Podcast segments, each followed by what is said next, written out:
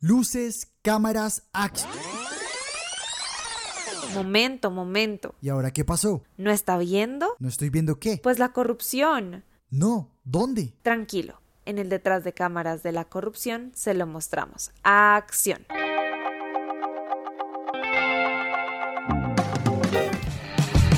Di no, no, no a la corrupción y vacúate contra ella. Visita nuestro Instagram, súmate a la vacúa y luchemos contra este virus. Hola, hola, bienvenidos y bienvenidas hoy en el Detrás de Cámaras de la Corrupción. En esta ocasión me acompañan Dani León y Pachito. Muchachos, ¿cómo van? ¿Cómo les ha ido? Bien, muy bien. ¿Y a ti? Muy bien, en gracias. orden. Pachito, ¿cómo vas? ¿Cómo va esa batería? Todo bien, todo bien. Subiendo nivel, recuperando nivel. Para los, que no saben, eh, Pachito es, es baterista, es baterista aficionado. Y ahora tiene una banda. y tiene banda y además eh, se saca las baquetas desde, desde la espalda. O sea, es, es un duro, un duro. Ya, ya prontamente les estaremos mostrando un poco de lo que es esta banda que es un, un Pronto, descubrimiento. pronto en escenarios. Claro que sí. Oigan, imagínense qué tan, qué tan buenos son ustedes para las películas. Dani, ¿eres bien peliculera? Me encanta. Me encantan las películas. Pachito, ¿usted mucho, mucho Netflix, muchas películas? Voy, voy menos y veo menos de lo que quisiera, pero sí. Ok, bueno, el día de hoy les traigo un tema que tiene que ver mucho con las películas, puntualmente con una franquicia eh, muy famosa. Estoy 100% seguro que nuestros oyentes eh, la conocen. Estoy hablando de una franquicia perteneciente a Universal Pictures. Tienen ya nueve películas, nueve entregas eh, desde 2001 y van por más. Eso, eso le, sacan, le sacan historia a cualquier cosa. Yo siento que ya le están dando muchas largas, pero ellos no se cansan.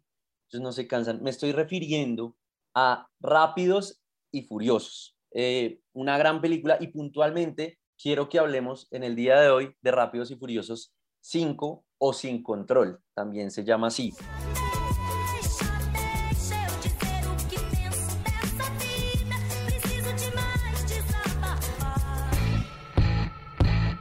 ¿Quieres saber más sobre la Retúa y ser parte del cambio? Visita nuestra página web www.retúa.org.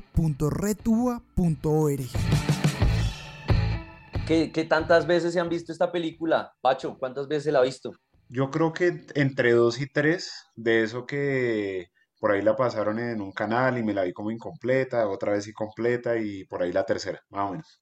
Ok, y Dani, ¿tú? Yo soy como adicta. Yo creo que me la he visto como cinco veces o algo así. Cuando es que, a ver, esto salió, creo yo, antes de que Netflix es- estuviera tan popularizado, así que la pasaban un montón por TNT y yo la veía todo el tiempo. Esto, esto era el, el- el plato favorito de Premier Caracol. O sea, es- es- Sí. póngale la firma. Además, o sea, sí, además. Eh, efectivamente, yo sí tengo que reconocer que no tiene nada que ver con mis gustos, pero es mi entrega favorita de Rápidos y Furiosos, junto con Reto Tokio, eh, son, son mis favoritas. No tiene nada que ver, eh, algunas participantes, algunas actrices que aparecen en la película, no tienen nada que ver. Eh, como ustedes saben, esta franquicia pues es muy grande, estas películas han sido muy buenas, muy galardonadas, son muy famosas, protagonizadas por Vin Diesel, por Paul Walker, pues que ya no está, por obvias razones. eh, y esta entrega está eh, protagonizada, o más bien se sitúa, para los que no saben, y de una vez lo hago, alerta spoilers, eh, esto pasa y todo ocurre en Brasil, en Río. ¿Listo? Para que se vayan haciendo una idea, aparece Gal Gadot, sí, aparece Gal Gadot. Había que mencionarlo, tocaba decirlo, se dijo. Pero ya para entrar en materia un poco, eh, o no sé si creen que debemos hacer un contexto un poco de la película, de lo que pasa primero, ¿les parece? Sí, como un resumen general para que todos estemos. Un- resumen. On board. chiquito. Sí, pues, ¿qué les cuento? Básicamente todo gira en torno a, a Vin Diesel y Paul Walker, pero metámonos ya en el papel a Toretto y a, y a Brian O'Connor, quienes llegan a Brasil y obviamente estos son delincuentes o son buscados por la justicia y están buscando un lugar para irse eh, ya como a retirarse de su vida delincuencial, llamémoslo así, un lugar que no tenga extradición. Pero para extraer, para, para retirarse mejor, tienen que conseguir dinero y bastante. Entonces se les ocurre a estas bellezas eh, nada más y nada menos que robarle al, al duro, al mafioso pues de Brasil, que se llama Hernán Reyes. Y para eso pues convocan a todo su equipo, entonces llega Roman Pierce, llega Tex, llega Hank, llega Giselle, que en este caso es Gal Gadot, y Mia, eh, la hermana de Toreto, y pues empiezan a confabularse. Después eh, llega un personaje nuevo, que es la primera vez que aparece, que lo interpreta Dwayne Johnson, La Roca, que es el eh, L. Hobbs, que es un papelazo, o sea, la pelea de Hobbs y Toreto en Brasil me la dejan quieta. Esa pelea no comes ni de almuerzo. Eh, y bueno, ahí se va desarrollando la trama. Finalmente, otra vez alerta de spoilers, pues el equipo consigue lo que quiere y logra hacerse con nada más y nada menos que la módica suma de 11 millones de dólares. Y suena la canción de, Danzo, de Danza Kuduro cuando abren la bóveda. Eso es una locura. Esa, esa escena me la dejan quieta también. Pero bueno, ahora sí, para entrar en materia, yo sí quería eh, arrancar diciéndoles que la policía en esta película y en, y en casi que en todas las de Rápido y Furioso, pero principalmente en esta, y todos los policías, por lo menos de Río, eh, cobran un papel importante, toman un papel importante dentro de la trama, porque ellos casi que pertenecen al ejército del mafioso Hernán Reyes. Con eso en mente, les quería preguntar si ustedes creen, Pacho y Dani, y a los oyentes también, si ustedes creen que es coincidencia que la primera entrega eh, de Rápido y Furioso en un país latinoamericano eh, tenga como, como tema la corrupción de, de la policía, gire en torno a la corrupción de la policía. ¿Qué opinas tú, Dani? Bueno, yo creo que esto, digamos, el tema de policía corrupta es un tema súper trillado, no solo en Latinoamérica. O sea, realmente creo que es un tema que se trata en muchas, muchas películas. De hecho, hace poquito me repetí el código da Vinci y ahí, digamos, es una corrupción de otro estilo, pero también el policía resulta siendo el más corrupto y perdón si también le doy spoiler a alguien, pero es una película que se sitúa en Francia principalmente mm, y realmente al final la policía es corrupta. Entonces creo que esa relación entre corrupción y policías no solamente mm, pasan los films en Latinoamérica, sino en realidad creo que es una temática generalizada. Pues es mi opinión. Y Pacho, ¿qué cree? Sí, no, yo, yo estoy muy de acuerdo. De pronto me agarro de, de algo que decía Dani, es como el estilo. Yo no sé si sea, juepucha, una, una, una, eh, un tema de percepción de, de cómo aquí nos vemos como, como los más corruptos en Colombia y a veces en Latinoamérica. Y, y por ahí no siempre somos los únicos, tristemente. Pero además, eh, institucionalmente, ahí sí yo no sé, ahí estoy especulando tal vez un poco. Siento yo que eh, en Estados Unidos, en Europa, de pronto Asia también, de- bueno, Asia es un poco más alejado culturalmente, pero eh, hay un respeto mayor por las instituciones en general. Entonces siento que mm, la- la- como el, el motivo que puede, como decir, pues, pucha, en Latinoamérica hay algo diferente, es que hay, hay una percepción menos legítima de la fuerza pública. No sé si, si, si, me explico. O sea, por un lado es un poco más aceptada en unos países y, y en Latinoamérica no tanto.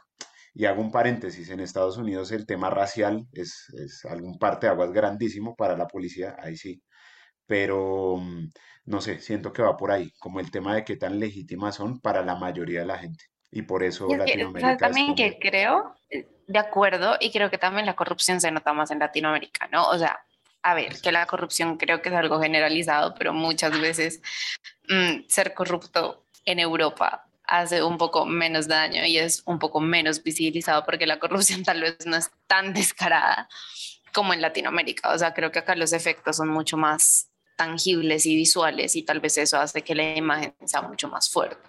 No sé, también Yo- es una opinión personal. Yo comparto mucho esa teoría de, de que acá es más visible. De hecho, pues los índices de percepción de corrupción, pues en los países de, de Latinoamérica siempre ranquean alto.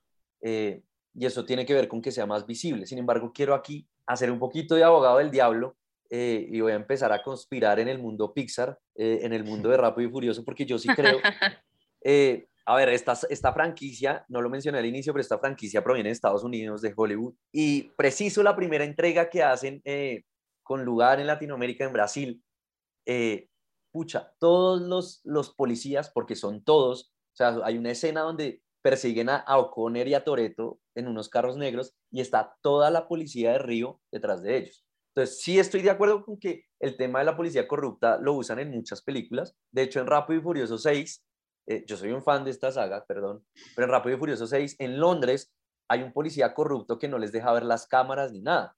Y Hobbs le hace un apretón de manos. Bueno, eso es otro rollo. Pero lo que voy es que ahí es solo uno. En cambio, ellos dicen, no, están en Brasil. Ok. En Brasil toca con, con todos. los Todos. fierros y tienen que ser todos. Entonces yo sí siento y puedo estar conspirando y, y si las, los oyentes creen, las y los oyentes creen, eh, pueden poner, escribir en Twitter con el hashtag Redu al aire y, y podemos debatir claramente todo con- en el marco del respeto, pero yo sí creo que, que aquí fue intencional el que fuera en Latinoamérica y el que pusieran a todos los policías corruptos. Yo voy por esa teoría. O sea, no es coincidencia. Para ti No, cero. tenía una razón detrás. Total, total. ¿Será? O sea, yo no sé si fue como intencional, do- como eh, queremos que todos sean corruptos, pongámoslos en Latinoamérica, sino un poco la lógica inversa. Como están en Latinoamérica, de más que la mayoría son corruptos. De, por ahí ahí- lo, por ahí lo pienso. Eso Ahí sí. creo que, que es muy relevante el tema que mencionaba Pacho y es el tema de la confianza en las instituciones. O sea, probablemente en la entrega 6, que es en Londres, entonces no es toda la institución como tal, sino solo una personita de la institución, mientras que en la Latinoamérica es toda la institución policial.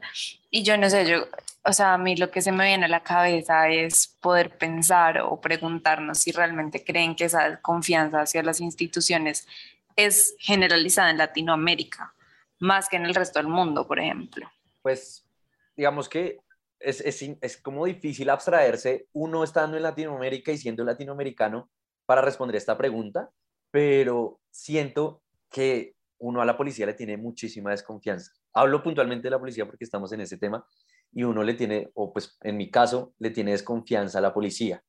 Eh, y, y no necesariamente con temas de corrupción, sino en, en varios casos. Esto es mi opinión. En la vida. Sí, en la vida, en la vida. Incluso piénsenlo cuando se enfrentan a, a un retén policial por, en que van manejando. Yo entro con taches arriba y entro preocupado porque digo, aquí puede pasar algo y aquí me va a tocar obrar de tal forma por la prevención y precisamente por esa desconfianza que hay. eh, y siento que sí es, que sí se extiende a toda Latinoamérica, la verdad. Es una institución que no, que ha tenido muchos actos, que tiene un poder muy importante dentro de la sociedad, pero tristemente ha revalidado eh, esta desconfianza con, pues, con acciones muy corruptas, con acciones que cuestionan mucho esa ética, además porque ostentan una autoridad y un poderío, pues que uno diría, ellos deben ser el ejemplo de la sociedad y finalmente eh, terminan haciendo lo contrario. No sé qué cree Pachito. Sí, eh, ahí la palabra, o sea, dijo lo que estaba pensando, la palabra el, el ejemplo, o sea, el, el- si ellos hacen X, yo por qué no, va generando esa, esa, como esa bola de nieve de, de desconfianza. Cuando digo X, estoy hablando de actos corru- corruptos como sobornar, como, eh, pues ya cuando es una violencia evidente, por ejemplo, en algunos policías en las manifestaciones, que, que luego una gran mayoría hace la vista gorda, en fin. O sea, como que ese tipo de cosas hacen que mm, se, se, se genere esa, esa, esa bola de nieve y uno vaya con prevención ante un policía. Digamos, a mí personalmente me pasa algo y es em, que no me genera más seguridad, irónicamente. O sea, a veces tu ausencia es, eh, eh, me, me da menos seguridad, obvio, sí, pero que, que, que aparezca es como, uy, eh, o sea, es, es una sensación muy rara y yo creo que va por ahí el tema de la, como de la desconfianza, justamente. O sea, uno debería ser muy, ah, inmediato, ¿no? Estoy seguro, pero ese, el solo hecho de dudarlo, yo, yo siento que esa es la desconfianza y sí siento que es, pues, un poco generalizado en el sentido de que eh, pues, pues no sé, le- les, voy a contar una anécdota chiquita, haciendo un, em, un experimento social para eh, transformación social y los invito a que lo, lo vean en Instagram, por ahí creo que está reposando. Nos encontramos con eh, gente que venía de Guatemala para hacer veeduría en las elecciones. y, me, y, y- nos dijeron a, a un grupo que pues estábamos ahí, como que no, cuando Colombia se manifestó, paréntesis, no, no quiero orientar a nadie políticamente hacia ningún lado, cierro paréntesis, eh, pero decían, pucha, queremos ser como Colombia, sabiendo las manifestaciones de Colombia, y yo que, wow, o sea, yo me acuerdo en las manifestaciones yo diciendo, Chile tiene mucho, mm, mucho Mm, perrenque y nosotros nos falta, y en Guatemala nos veían igual, y, y no sé, siento que, o sea, eh, somos muy parecidos en Latinoamérica, entonces ese tipo de cosas siento que sí nos permiten decir que es más o menos generalizada la cosa. Ahí sí, ahí sí, como dicen popularmente, y me perdonarán, pero ahí sí, vamos de, de Guatemala a Guatepeor. Sí, Nunca antes mejor dicho. pero sí, sí, la verdad siento, además, para complementar un poco, siento que es una percepción que incluso va desde lo que decía antes y es desde los índices de percepción. Y no solo es una percepción eh, hacia adentro de los latinoamericanos que sea una, una institución corrupta, sino desde afuera. Y precisamente esto con mi teoría Pixar se revalida y es que es una institución muy corrupta y las instituciones en estos países tercermundistas, yo no sé si Brasil todavía es tercermundista, eh, pero por lo menos en Latinoamérica es una visión muy propagada, es una visión que es, es normal, es normal ver, las, ver eh, las instituciones así. Sí, y hablando, bueno, hablando de, de visión un poco, eh, yo, yo, yo tenía una, pues como una pregunta ahí, como una, como una reflexión casi un poco. Ese, ese retrato como del, del policía corrupto no, no, no es como un poco forzado, un poco exagerado, ese retrato que hacen del, del policía mafioso en la, en, en la película. No sé qué opinas, Dani, por ejemplo, de, o sea, de, si ese retrato del policía corrupto ya está muy exagerado. Yo creo que no. La más pesimista, pero, o sea, a ver, que obviamente es ficción y que obviamente, pues, digamos, en la película como tal se ve a toda la, institución persiguiéndolos, pero siento que en la realidad esto no es muy alejado. Colombia en su época tampoco estuvo tan alejado de esto, eh, digamos, en los ochentas y noventas en donde, claro, había una lucha contra el narcotráfico desde el Estado, pero a pesar de esa lucha había mucha gente dentro del Estado y dentro de las instituciones que por debajo de cuerda también lo estaban apoyando.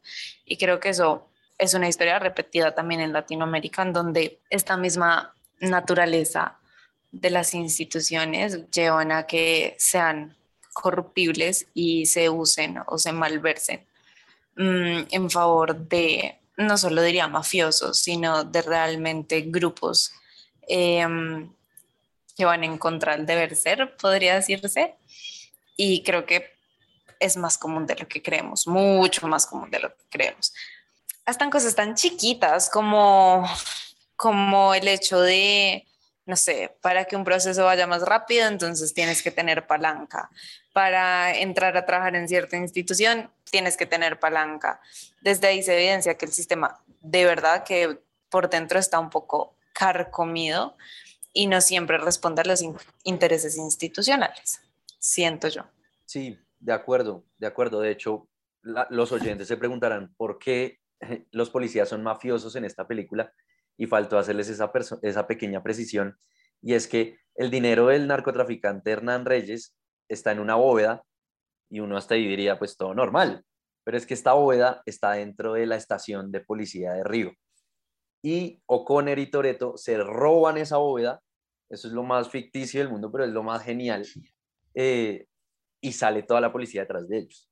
Y ya para responder un poquito a Pacho, eh, y de la mano con lo que decía Dani, mm, pues es evidente que casi que los carteles, en este caso el cartel de Medellín, que era el que hablaba Dani, y también el cartel de Cali, eh, dentro de su nómina de, de sicarios y de, de delincuentes, pues tenían una nómina policial, porque no eran solo policías eh, que les soplaban eh, si iban a ir a hacerles una, una, si los iban a coger o algo así, sino también incluso en las cárceles, pues ellos también recibían alguna que otra colaboración por parte de estos policías y una protección por parte de esos mismos de cara a otros posibles peligros dentro de, esas, dentro de esos centros penitenciar- penitenciarios.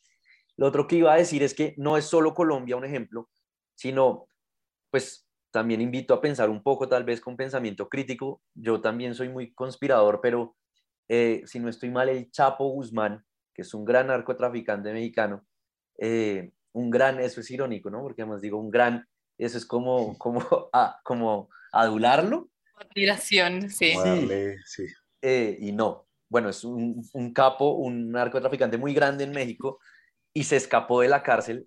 Y les voy a hacer una pregunta. ¿Ustedes creen que el Chapo Guzmán se escapó solito? O sea, no, no, nadie le ayudó dentro de la cárcel. Pues ahí hay que, hay que atar cabos. Y casi que esto me da pie para preguntarles, ¿ustedes creen que aquí aplica, con este ejemplo de la policía, aplica ese, ese adagio? A mí me encantan los adagios y todo lo popular. Me vuelve loco ese, ese adagio que dice, cría fama y échate a dormir. ¿Qué cree Pacho? Sí, sí, definitivamente. Y, y yo, y yo siento que es, es cuestión de a veces no ayudarse, ¿no? O sea, como en, en, en, Sí.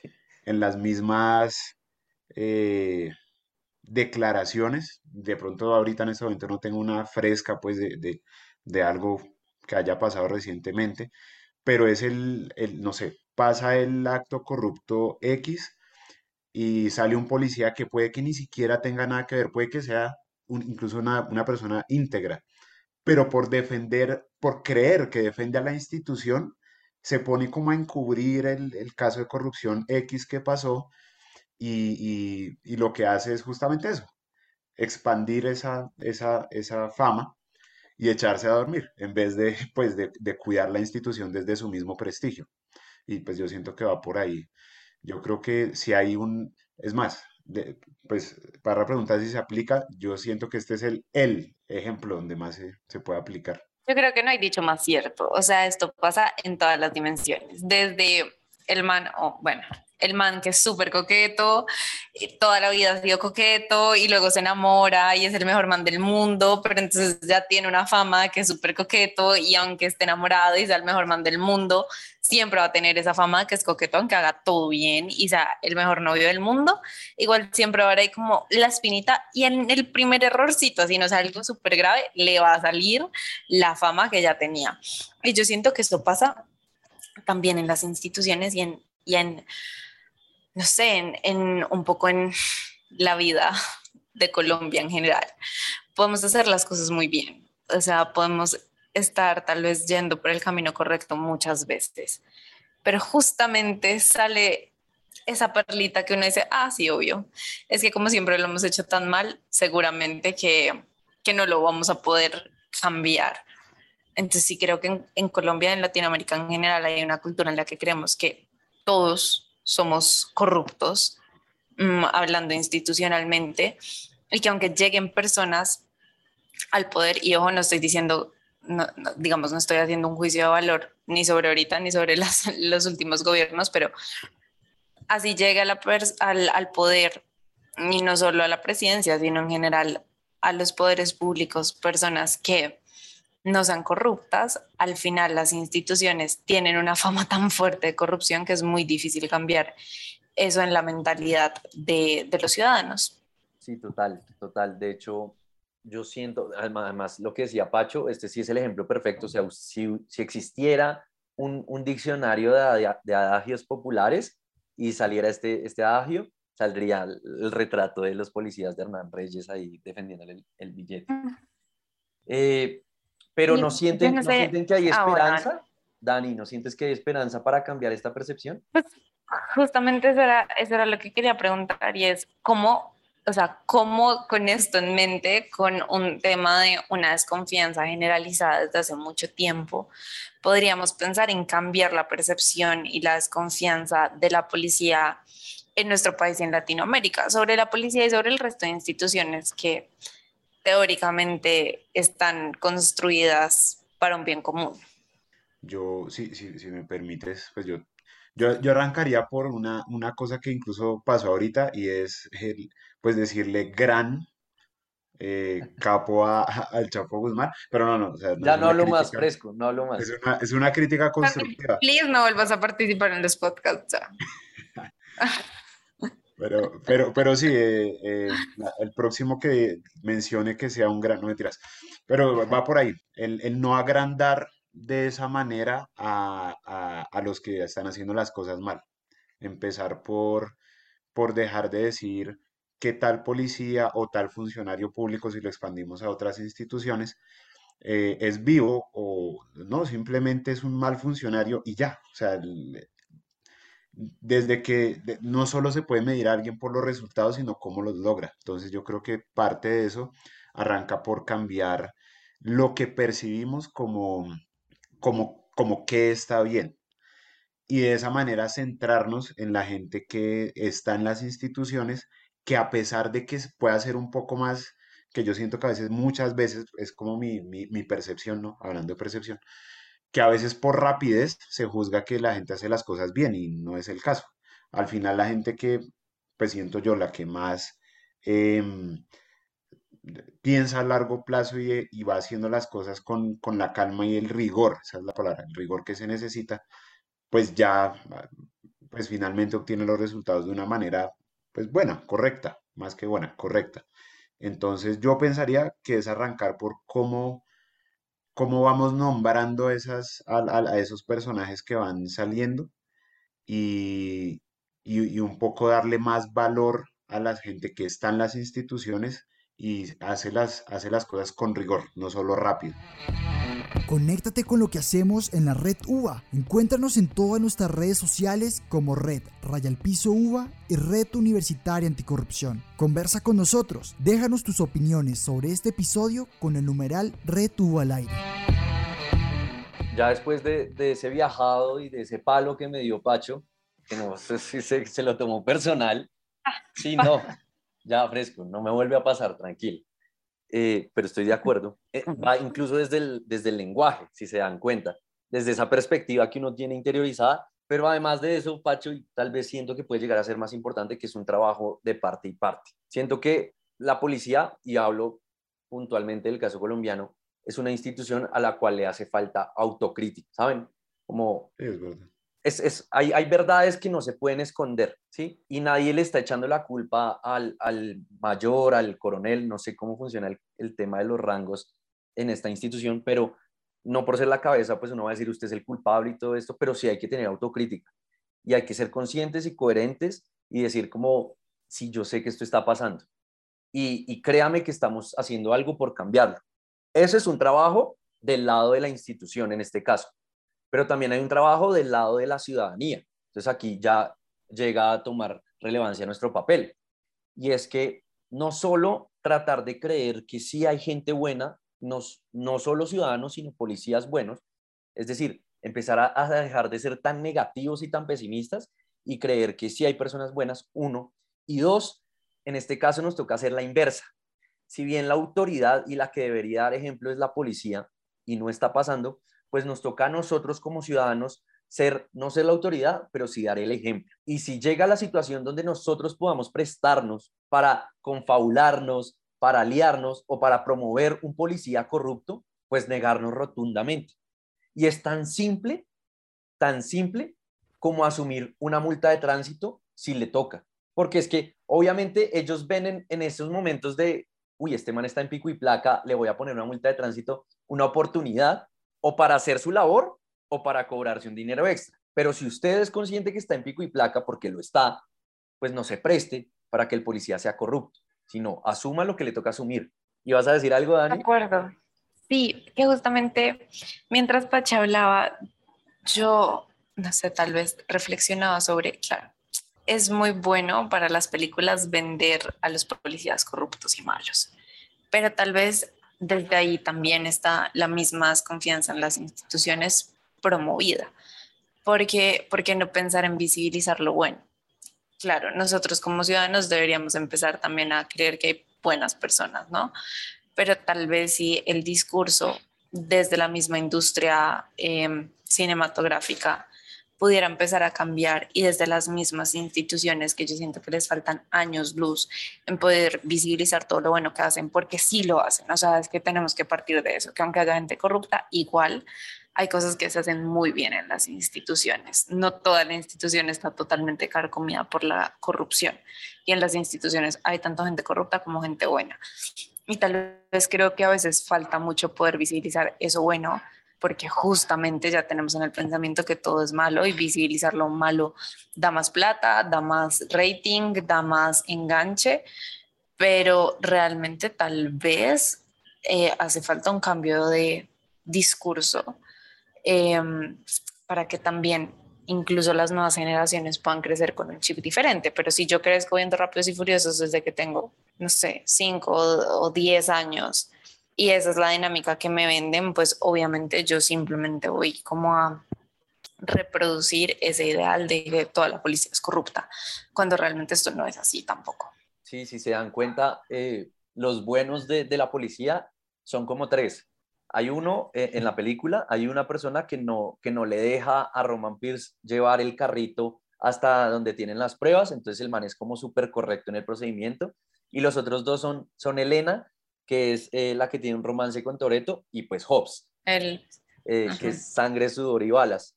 Eh, pero igual, si ahondamos otro poquito en la película, nos vamos a dar cuenta que siempre estamos buscando que ganen los delincuentes, porque finalmente Toreto y O'Connor Sí. son delincuentes. Y, y los policías buenos también se aíslan con los delincuentes. Entonces, es difícil, si bien es muy cierto el de eh, cría fama y échate a dormir, pues tampoco nos están ayudando y tampoco nos estamos ayudando. Eh, entonces, esa es la invitación un poco ya para ir cerrando, a que tal vez ampliemos un poco más la visión, a que seamos más críticos y autocríticos para que esta famita de las instituciones y casi que de Latinoamérica cambie, cambie un poco y ayudemos por lo menos a los buenos policías, a los buenos ciudadanos a que se visibilicen más y que la- las buenas acciones y el obrar correctamente se visibilice más y venda más que ser un delincuente o ser un policía corrupto. Entonces, Dani, Pacho, muchísimas gracias por estar aquí hoy. Gracias por, la por aceptar la invitación. Como Y siempre. Gracias, Pachito. Y a los oyentes, pues muchísimas gracias por, por escucharnos. Nos escuchamos más bien en una próxima ocasión y ojalá se vean esta película, pero desde otra perspectiva. Nosotros no somos los promotores de la corrupción en Colombia. La corrupción en Colombia, pues como en cualquier país, es algo que eh, es inherente a la naturaleza humana. reducir la corrupción a sus justas proporciones. El hombre nace bueno y la sociedad lo corrompe. Mentir sí paga. Hablando se entiende la gente y hablando se entiende la corrupción. Gracias por escuchar Retuvo al aire, donde el primer paso para combatir la corrupción es hablar de ella.